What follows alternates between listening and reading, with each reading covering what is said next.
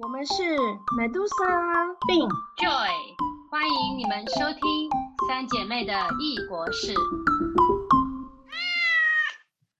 Hello，好久不见了，两位妹妹。好久不见天气变冷了，对呀、好有没有吃火锅啊？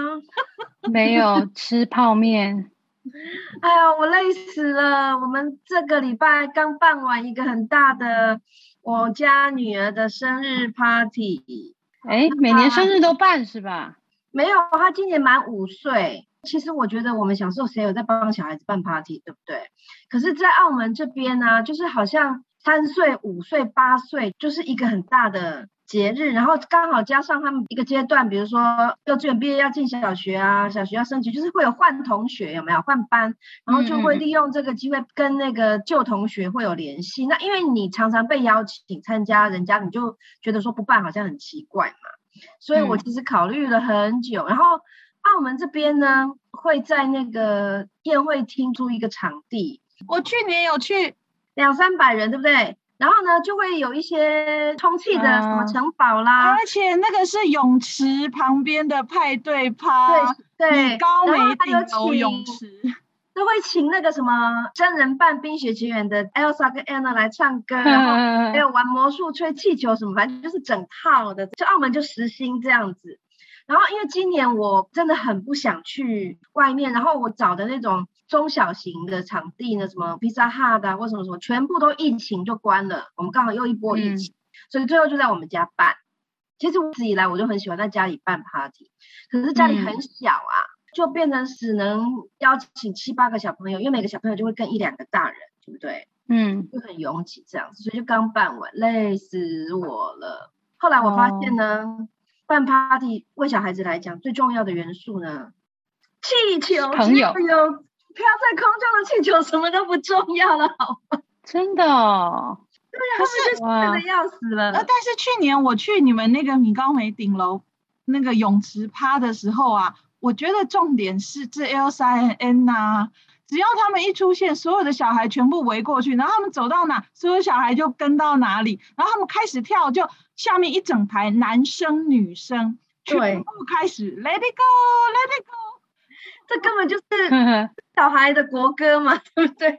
男生也是啊，我就觉得呃比较大的小孩，像七八岁、八九岁，他们一定知道那是不是真的啊，可是他也是很投入啊，所以他们为什么这么喜欢迪士尼乐园？就是这样，对不对？有真人的公主在那里唱歌，对呀、哎，我们有请 Elsa 啦，结果 Elsa 不来啦，Elsa 说她没有打疫苗，不敢来人家家里。你刚刚讲说，我以为你会说，结果我怎么处理呢？就是我自己穿上了 Elsa 衣服扮 Elsa，结果不是。我以为你是叫你老公穿，后来我就我就说，那我可不可以租你的衣服？那个人就跟我说，哎，你不如自己去淘宝买比较快。可是那时候已经来不及了，而且你觉得我我的身高可以扮那样伞吗？对。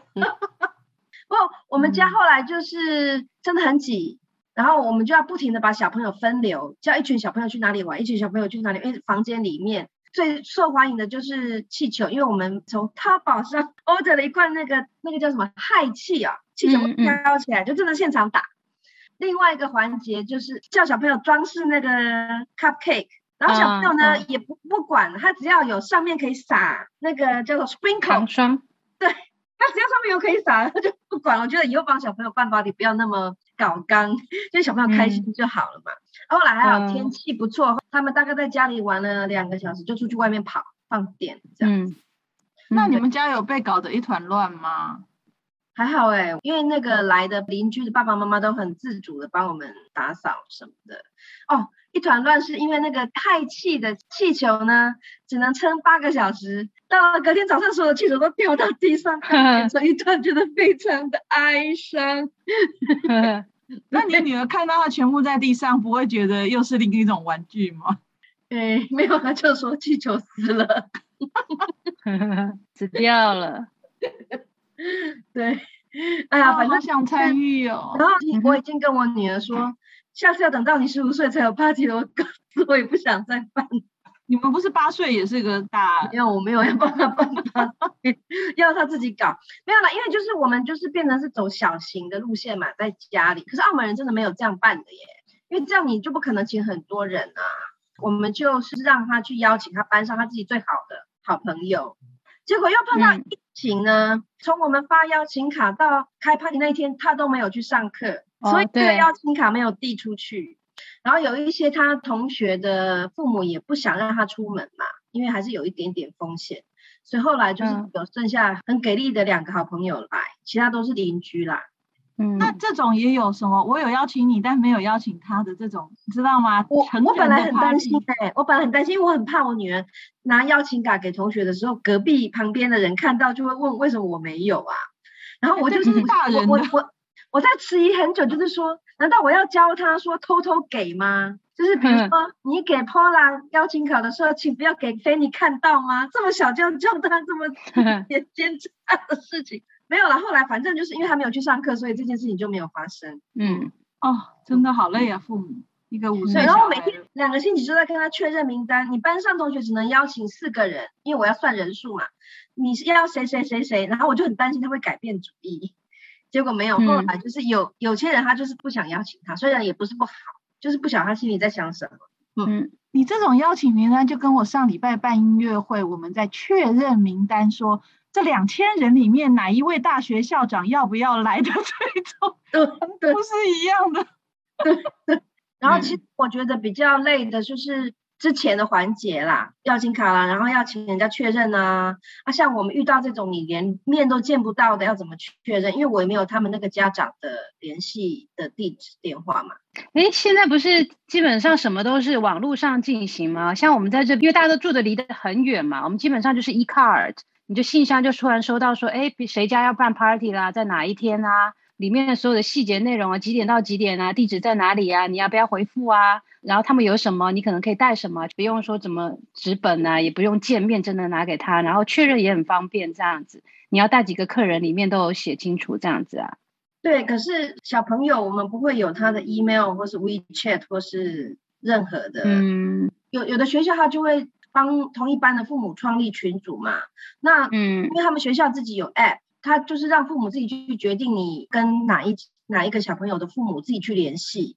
那好像我们他们学校的家长都没有很想去攀关系，要干嘛干嘛的，所以其实我都没有他们家长的，嗯嗯嗯，我我唯一有的是没有要邀请来的，我想邀请来的都没有。嗯，你又不能在班上的 app 宣布，对不对？对啊。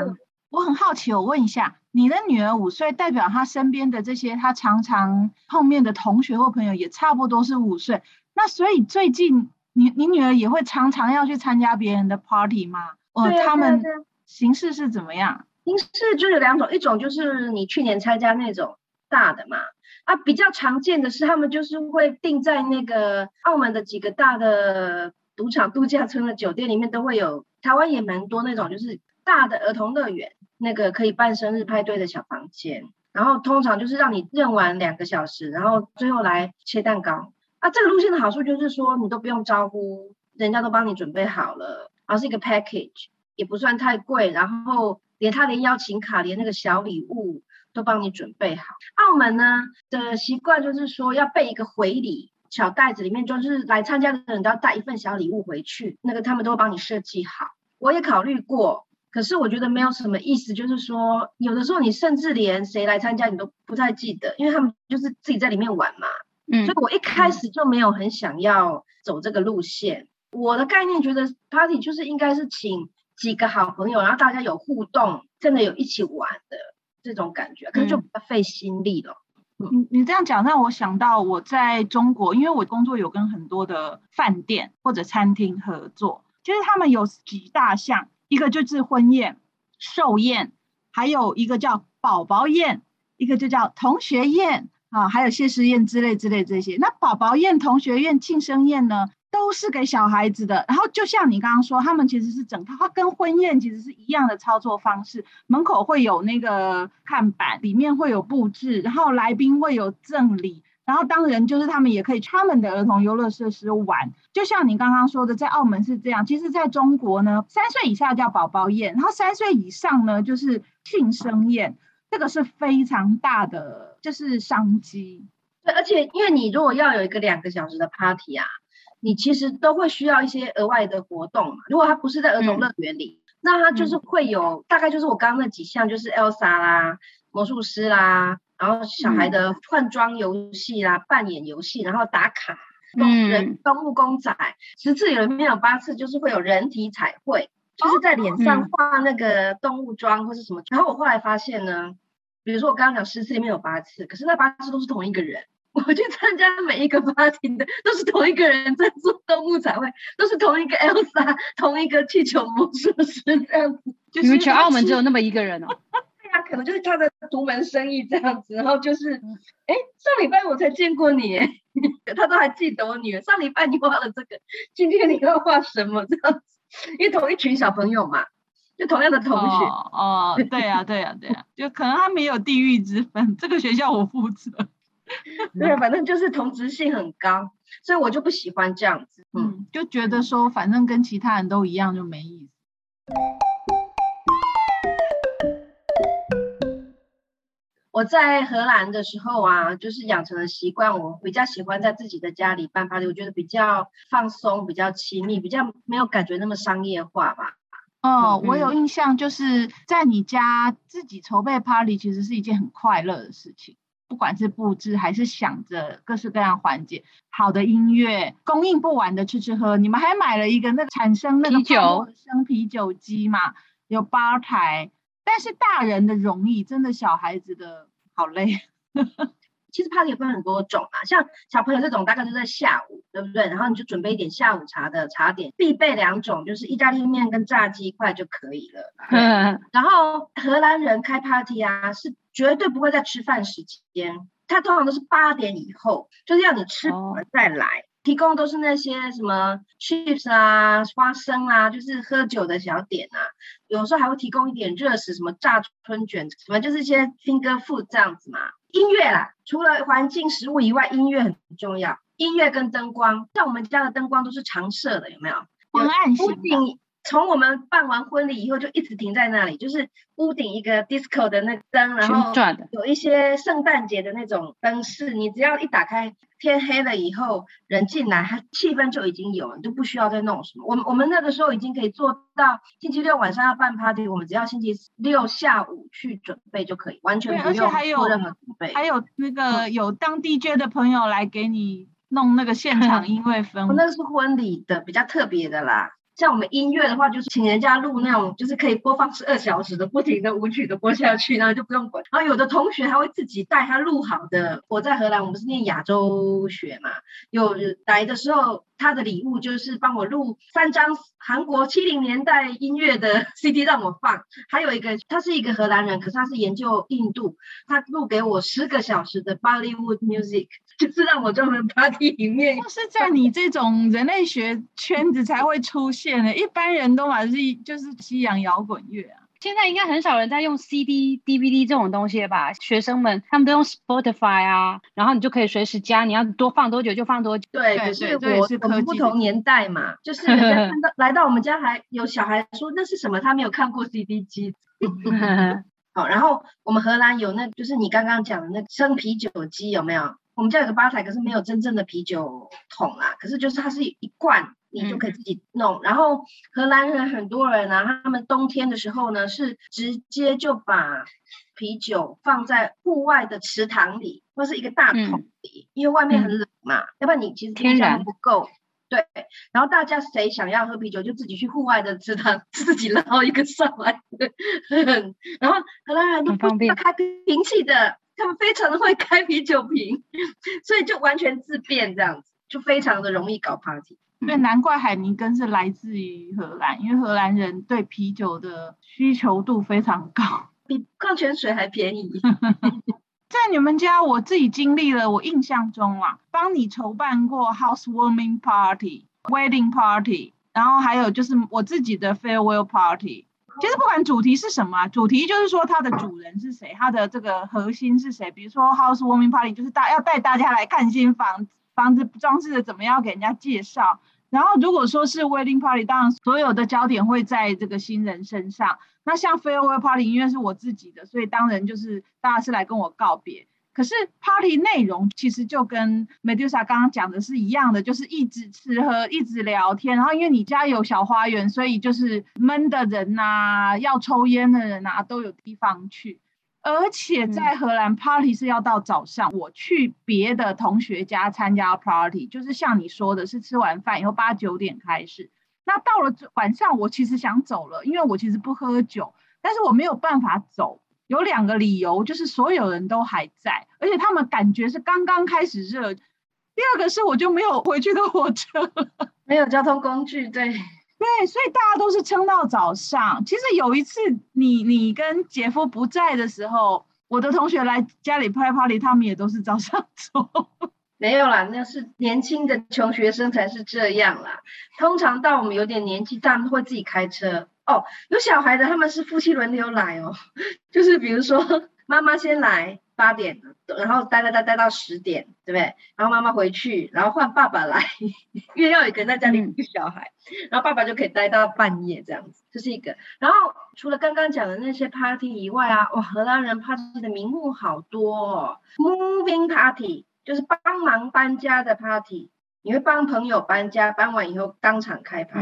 还有油漆趴，就是你早一天请所有人来帮你漆油漆，完了以后也立马在那个院子里面开 BBQ party，煮比利书架的 party，哦。还有一种叫募款趴，就是呢，荷兰人他们常常去旅游的时候呢，就会觉得说啊，当地经济条件不好啦，小朋友需要读书的资助啦，或是需要盖口水井啦、修一座桥啦之类那种，然后他们就会跟当地的 NGO 联系，然后回来呢，他们就会觉得不需要去大费周章去申请什么钱，就自己在家里邀朋友来开趴，然后跟他们讲说，我们今天的 party 的目的就是为了要帮那个村子盖一口井。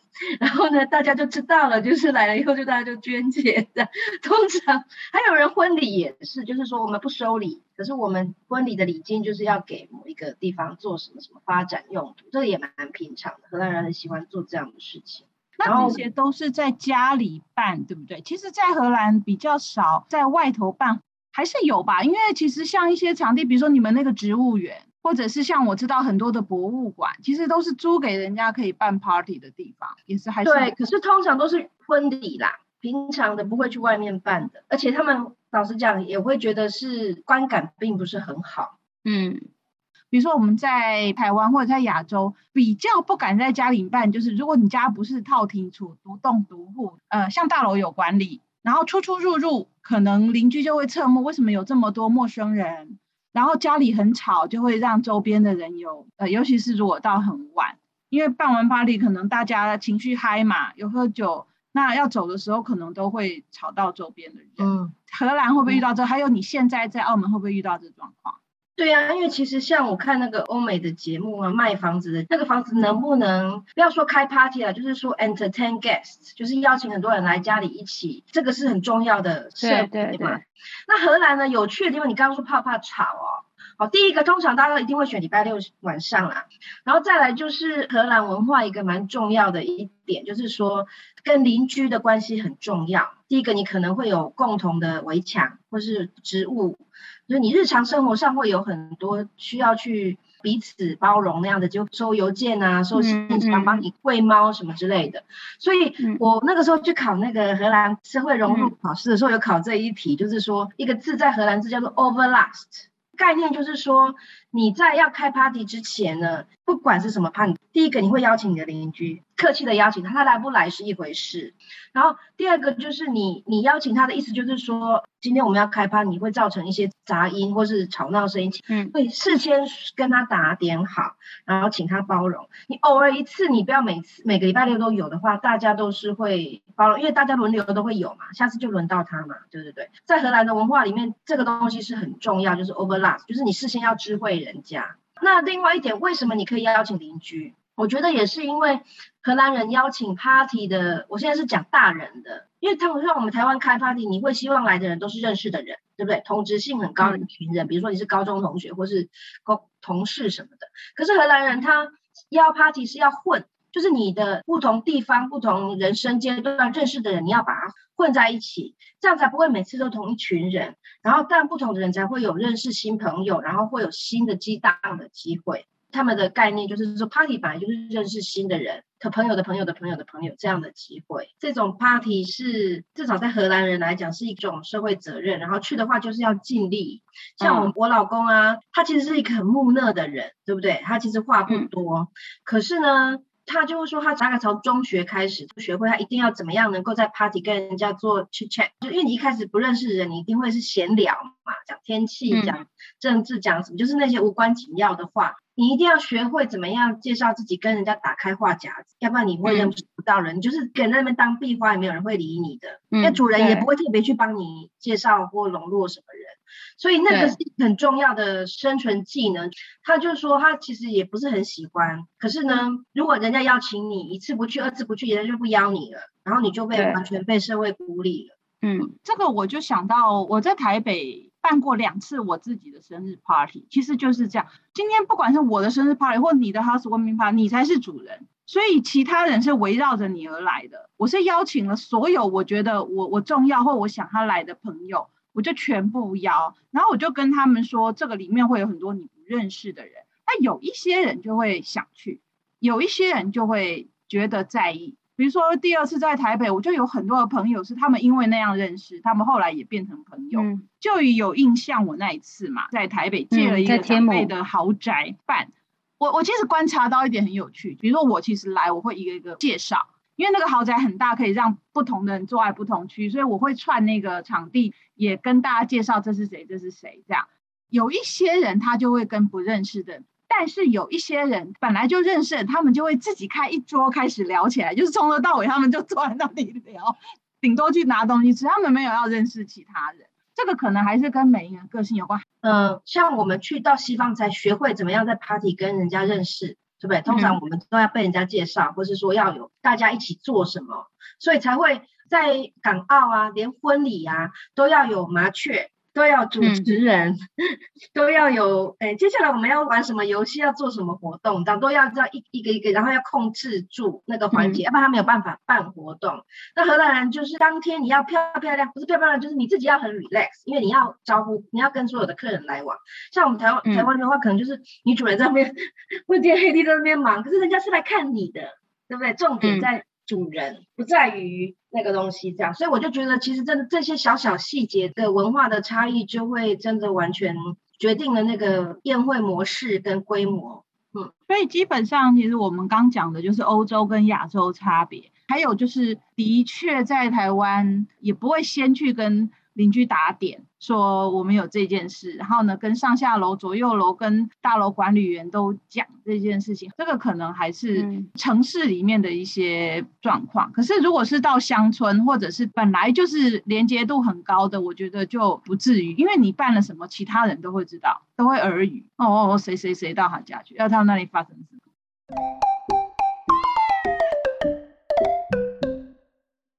哎，教育你会在你家里办 party 吗？我自己没有主办过，可能我住的地方都有点小，不过倒是就会参加人家的 party。然后在美国这边，嗯，我们会很习惯，就是一种叫做 potluck。大家去的时候，每个人就带着自己一道菜。那对主人来说，他只要准备一些简单的，可能饮料啊，或大家都会吃的一些小点心就好。可是，所以有 potluck 就是表示是吃饭时间咯，都是 dinner party。对对。呃，不一定是 dinner，可能是有些是从过中午以后开始啊，然后可能可以到晚上这样子。那可是你是不是要有可以坐下来吃饭的地方？嗯，对，因为在美国的话，大家都是在自己家里面办嘛。尤其我们住的地方比较乡下的话，就是都是 house，家里都几房几厅的那种啊，所以那个白天的时候就去后院，天气比较好就在那里 barbecue 啊，所以就是都是在家里面，然后可以容纳的人就蛮多的。哦，所以在荷兰会避开这个，是因为没有地方吃饭吗？荷兰的房子其实没有美国大嘛，一般来讲啊，对，因为其实你只要吃东西，你就要有碗碗筷，你要有餐盘，其实那个场地是比较复杂的嘛。然后还有就是，记不记得我们荷兰家那么小，可是我们的那个储藏室面放了二三十张折叠椅，有没有？我记得我们结婚的时候是有到六七十个人，最多。我忘了你是哪一次的，我就雇那个吧台。我本来想着我可以大家 serve。结果我从头到尾都在洗碗、跟盘子、跟在洗杯。对，你们是为了环保不买那些那不是丢弃？我刚刚讲的就是说，像我婚礼啊，有请外汇嘛，因为我觉得荷兰的纸盘都很难看，我们从台湾带过去的，也就是有有稍微妈妈去参加给你带。对，可是 一般来讲呢，第一个荷兰环保意识啦，第二个就是说，呃，我觉得只要用到一次性的，就感觉就不高级。嗯，所以一般来讲，就是会要用。不一定要很高级的碗盘，可是起码不是一次性的，对不对？所以我就要一直洗。所以其实要备的是那些餐具，对啊。如果是这样的话，你大概就就希望是喝的，不是吃的话，只是用手可以拿，不要有盘子。嗯。那还有就是，大家都说荷兰人比较小气啦，不喂你吃的，因为那成本就会增加很多嘛。然后我们也喜欢不要叫外汇，就是都是都是自己家里准备，主人的诚意为上，啊，东西简陋没有关系。对啊，嗯。其实我觉得自己去采买很简单。我以前在北京的时候，在我自己的场域办过几次活动，不算 party，应该算是公司的公关活动。可是我们就是那些现场吃吃喝喝，跟 party 很像。我们都是自己去在二环内，就是骑脚踏车到得了地方去买什么黑枣糕啊，或者是什么蝴蝶酥啊、稻香村啊这类，就是自己买得到的东西和饮料。我觉得那个其实很简单呢，真的真的。要摆盘难，摆真的搞这个不难，是不难。可是说你很多小小很细节的环节啊，其实办下来还是挺累的耶。所以我这次我女儿我就是叫外汇了，对，主要是大人的跟小孩的还是不一样啊。嗯嗯，虽然就于他是说他只是去参加别人，可是刚刚他讲到那个 house 的时候，我我脑子里有好多好多画面，因为你提到说有家里有几房几厅，我要讲说非常多美国人，也就是下面在办 party 邂逅的男女，就直接上楼找一个空房间，还有游泳池旁边的小屋也可以。那其实哦，我知道大学生就是常常在学校没有 party。我觉得你刚刚讲的那种画面，就蛮常在学校的 house 里面的 party 发生这样子。但我自己前一阵子也有看，是那 Netflix 纪录片型的，也是有那种命案，就是发生在那乡村里面的 party。然后那种就是说，比如说年轻人，他们听说哪里有 party，他们就开着车去了，因为那那个主人他根本不认识。还有就是房子里会挤的，你走都走不过去，跟在酒吧里一样。那就你有参加过这一类的，还是说你的生活比较单纯，都是教会型？我参加的都没有到你说的那么拥挤啦。不过倒是也挺多新，就是不认识的人，就是跟主人只是他的朋友圈的其中哪个领域的朋友嘛，所以去那就像我们刚刚说的，就认识别人，然后大家自己在会在那里聊天，然后偶尔有一些什么节目啊、庆祝啊、讲一下话这样子而已。我们这边开 party，如果都是比较熟的朋友们，然后会带小孩啊，大家一起吃饭玩，可能就会分区了，小孩们就挤了一两个房间，自己在那玩，去打电动。大人们可能就妈妈一区，然后爸爸一区，然后就各自就分区做不同的聊天室这样子。我记得有一个那海尼根的广告啊，也是像 housewarming party，它的场景就是人家来家里开，然后就介绍他家里新家，对不对？然后女生就带闺蜜们去看她的 walking wardrobe，就是一间房全部就让换衣服的更衣室，对。然后男生。呢，就是带他去打开，就是冰库四面墙全部都是 Henneken 那种，然后男生就在那边 跳啊跳啊跳。对对对对对。哎，那个最近其实我看到好多地方已经都在预告万圣节派对。哎，我也不知道为什么万圣节就跟派对一定要连在一起啊！我跟你说，我女儿从两岁半开始，每年学校就一定要扮装，我已经扮到没有 idea 了，小朋友可能也没有那么兴奋了。所以呢，我今年要做一个南瓜面包给她带去。我现在我以为你要把一个南瓜 扣在她的头上。嗯，对啊，万圣节在美国是非常非常大的一个节日。然后，我十一月一号，十月底、十一月初，学生从九月底就已经开始，大家都在讲说今年要办什么，要办什么。然后，学生从十月一号，我们班的小朋友就带东西来学校装饰了。有个学生是，他说他这整个礼拜，他每天都要穿不同的衣服，一直穿到万圣节那一天。所以万圣节那天，老师要穿什么，学生会穿什么啊，都很期待啊。然后再来就是这边还有那个 Hunting House，就是鬼屋，鬼屋就是鬼非常非常的流行，大家基本上都会去。然后我们学校也会办，就是在疫情之前，嗯，让老师去的，而且让学生投票说他想看到哪个老师被吓，然后哪个老师会被吓得最惨。然后学生就这样全校去投票，然后这样子，然后老师就要去那万圣节的那个鬼屋这样子。然后再来就是我们那个游乐园，现在天气已经很冷了，可是他们就是会在万圣节的那那几天专门就是要开放。然后你知道吗？那种云霄飞车又增加那种恐怖的气氛，这样子。我们这边的 house 也是啊，大家都已经装饰起来了，屋顶上都爬满了蜘蛛啊，前门的气球啊，那种各式各样的恐怖的东西。对啊，而且那个扮装呢，你又不能买现成的，因为大家都会一样嘛，都要自己在家里做，对不对？就是你要发挥创意，对不对？然后对啊，对啊，小朋友比较小的时候，妈妈就很可怜，因为还是会比较吧。万圣节是那个要糖果吃啦，不给糖就捣蛋的那个事情。Trick and treat，对，Trick and treat，小朋友会到处去串门子，然后去讨糖吃。其实它本来是一个宗教节日，它是一个。这个开始的，可是为什么在美国会变成这样？我刚听 Joy 这样讲，感觉是不是在这一天你可以挑战颠覆权威？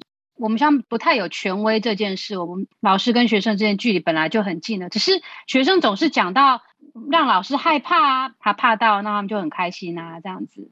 那这样被那个同学点名票选要被下的老师，是不是其实是比较受是很受欢迎的老师？是没错，你有吗？你有你有被点名过我我没有去，你怎么没有被 点到啊？那个我我有觉得有点恐怖呢。对，我们以前看那个电视电影，不是说他们小朋友沿门去要糖果，对不对？因为我们常会看到那种情节，就是说有一些恶邻居平时是很不喜欢小孩，然后也不跟邻居互动的。可是，在这一天呢，你一小朋友要糖果，你就不能拒绝，拒绝就会变成是一件很。很不道德、很被人家唾弃的事情，有没有？我就觉得它其实是一个小孩子的节日，哎，就是说让小孩子是啊，你可以调皮，你可以，你可以去做你平常不想敢做的事情，你可以去敲你本来很害怕的人。那那天其实是蛮 empowering 小朋友的，而且他们都会拿到很多很多很多糖果，就他们会来学校，大家会会分享一下，说我拿到多少，那可能就够他们吃到那个圣诞节之后了。这样没有，只有圣诞节，不是一整年。哦，圣诞节又要拿到不一样的东西。东西这样，这边小孩基本上就是一直在过节，但是在亚洲很多的经营场馆或者餐厅都会办一个万圣节 party，在台湾好像是年轻人用一个化妆舞会主题型的 party 嘛，然后很多人就是会跟那个丧尸有没有打扮成僵尸啊，就比较走那个美国恐怖电影的那个路线吧，那可能就是比较商业的。Party 这种事情就是你一辈子都会在做的事情吧，所以我觉得我们以后还会经历多很多很多。嗯哦，那其实现在有人在开线上 party 吗？这么多远距线上 party 有什么好玩的？哦，有有有，呃，事实上是有有有哦有哦。之前那个大家都不能出门的那个段，大家会约这个时间，请你带你想吃的东西，然后在荧幕前面，然后大家一起分享，就是你好像还是有陪伴的功用，只是虽然不是现场，因为那个时间你基本上每个人都关在自己家里面。哦，那这让我想起来去年那个尾牙的时候，因为我好多公司的尾牙，就是说大家去领一个比较丰盛的便当，坐到自己的位置上，打开荧幕，然后主管会跳舞跟抽奖在荧幕上，这也是一种 party。最近澳门就流行那个马拉松 party，或是有爬上那个澳门旅游塔嘛，啊，可是因为疫情就停办啦，然后可是就是很多人都报名了，后来他们就做就是怎么样，就是说每个人打开荧幕，你在荧幕前一直跑一直。那个跑旅游塔的，他会说恭喜你，然后荧幕上出现已经跑到第二十一层楼的。这个我其实不晓得接下来我们什么时候才会聚会。好了，那我们就约说我们再相聚的时候，我们就来开一个 party 吧。好，耶，相聚，拜拜，Happy Halloween，Happy Halloween。今天的 podcast 三姐妹的异国事。我们听了很多关于 party 的有趣事情，然后也恭喜 Medusa 的女儿终于跨过了五岁的大关。谢谢您的收听，也敬请期待下一集哦。